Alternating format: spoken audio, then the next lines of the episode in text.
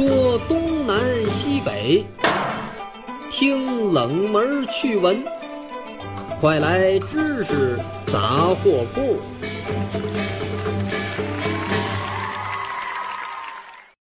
知识杂货铺有角度、有深度、有识别度，反鸡汤、反谣言，我们只分享靠谱的知识。全网泛知识类收听名列前茅，锁定高端受众，提供更靠谱的广告投放平台。勾搭我们，关注官方微信“蜻蜓 FM 河北”或拨打超靠谱投放热线幺八六三零幺零六六五五。欢迎光临知识杂货铺，我是王掌柜。在二零一三年六月二十六号，中国的神舟十号飞船由长征运载火箭送进太空，三位宇航员聂海胜、张晓光和王亚平历经十五天。顺利完成任务，返回地球。当时呢，这个央视有直播，直播上咱们能看到有那样的一个画面：这三位宇航员，他们不是自主出舱的，而是被工作人员搀扶着，然后坐到轮椅上，这样出来的。啊，很多人当时好奇了，为什么这仨人坐轮椅呢？有什么毛病啊？这是是不是受伤了？怎么回事？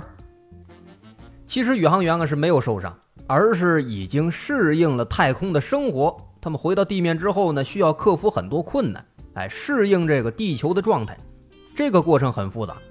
所以说呢，他需要坐轮椅，而且宇航员坐轮椅，这是一个很多因素综合起来造成的，啊，咱挨个来分析一下。首先来说啊，在这个太空当中，失重状态嘛，那宇航员长期在这样的环境下，没有重力作为参考。那这个时候，他们的内耳的前庭感受器就不再和周围的神经元接触了，就不能够向中枢神经传输这电信号了。那这样就导致他失去了方向辨别的能力，并且会产生精神系统紊乱，人呢会感觉眩晕、呕吐。啊，当然咱说的这是一般人的症状。如果人宇航员呢，哎，他们呢是在这个模拟舱里边练了很多回了，啊，比正常人肯定是要强的。啊，肯定不是说一上天哇哇全吐了，那肯定不可能。但是呢，即便如此，他们也只是克服了这生理上的异常，他们的大脑依旧是处在一个长期的失重状态。那宇航员在返回地面的这个过程当中，只有在降落到离地面七十五公里高度的时候，哎，才会开始感受到地球的重力。但是从这个高度降落到地面，只需要十五分钟。也就是说啊，宇航员只有十五分钟的时间来适应这个突如其来的地球重力。那此时此刻，他们已经在那太空上待了三十多天了，不可能说十五分钟之内马上恢复，那不可能。所以说，一开始刚出来，感觉脚底非常轻啊，可能一不小心吧唧摔倒了，就跟刚坐完那过山车一样啊。可能呢他不会呕吐，但是呢肯定会感觉轻飘飘的站不稳。所以说回来之后必须。马上坐轮椅啊，这样最安全。其次呢，这个宇航员他们在太空当中啊，时间长了会出现这个肌肉萎缩的情况。那回到地球之后，难以在短时间之内把自己这个身体给撑起来。更何况他们当时身上穿的啊，还有那二十斤沉的这个舱内宇航服。说咱们正常人起床、走路、站立啊等等这一系列的日常动作，我们全身的肌肉在这重力的作用下呢。它是都会参与进来一起工作的，那肌肉会起到一个支撑的作用，而在这个太空环境下，没有重力啊，肌肉就只能通过锻炼，哎，才能够维持它的正常工作、正常的健康。那宇航员呢，又不可能会有大量的时间去锻炼，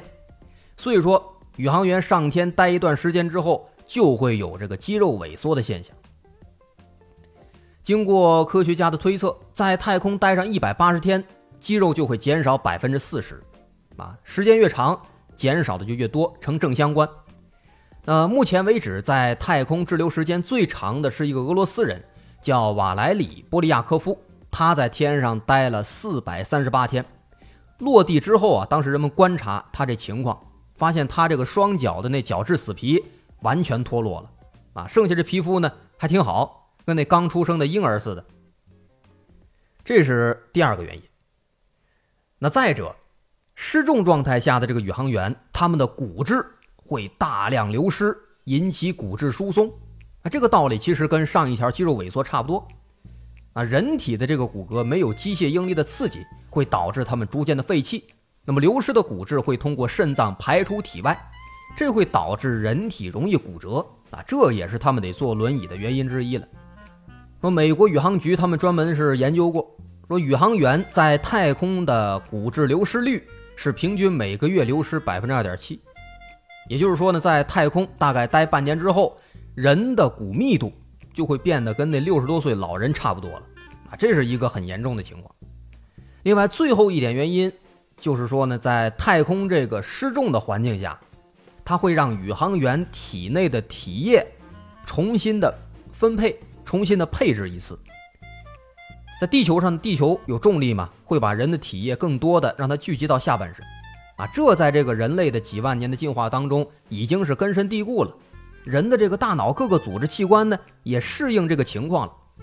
但是上天不一样了，上天之后失重啊，那人的体液就会变得在上下半身分配起来就相对更均匀了。也就是说呢，在太空当中，人体上半身的血液。会比在地球上多，啊，这也就是说，为什么很多人觉得这个航天员一上太空啊，看起来好像胖了，啊，说这镜头呢是一方面，另一方面呢，就是因为这个体液分配更均匀了，那头部、面部比原先的那体液更多了，所以看起来呢好像脸肿了，哎，给人感觉就胖了。那这种体液的重新分配、重新配置，会给人体带来很大风险。如果说高血压一上天，就非常容易引起脑溢血或者心血管疾病，啊，当然这个宇航员体质好，很健康，可是即便如此呢，在下地的那十五分钟的时间里面，体液啊从原来这个重新的均衡了，再重新再适应这个地球上少下多的环境，再加上这个返回舱呢一路上颠颠簸簸剧烈运动，会给这个宇航员身体的循环系统造成非常大的负荷，短时间之内不好恢复，所以说。坐轮椅也是很有必要的。那今天咱们就了解了，说宇航员回来之后为什么要坐轮椅。那说完之后，今天咱们杂货铺也该打烊了。我是王掌柜，如果您喜欢，可以关注我们蜻蜓河北的官方微信，在微信搜索“蜻蜓 FM 河北”进行关注。好，下期见，拜拜。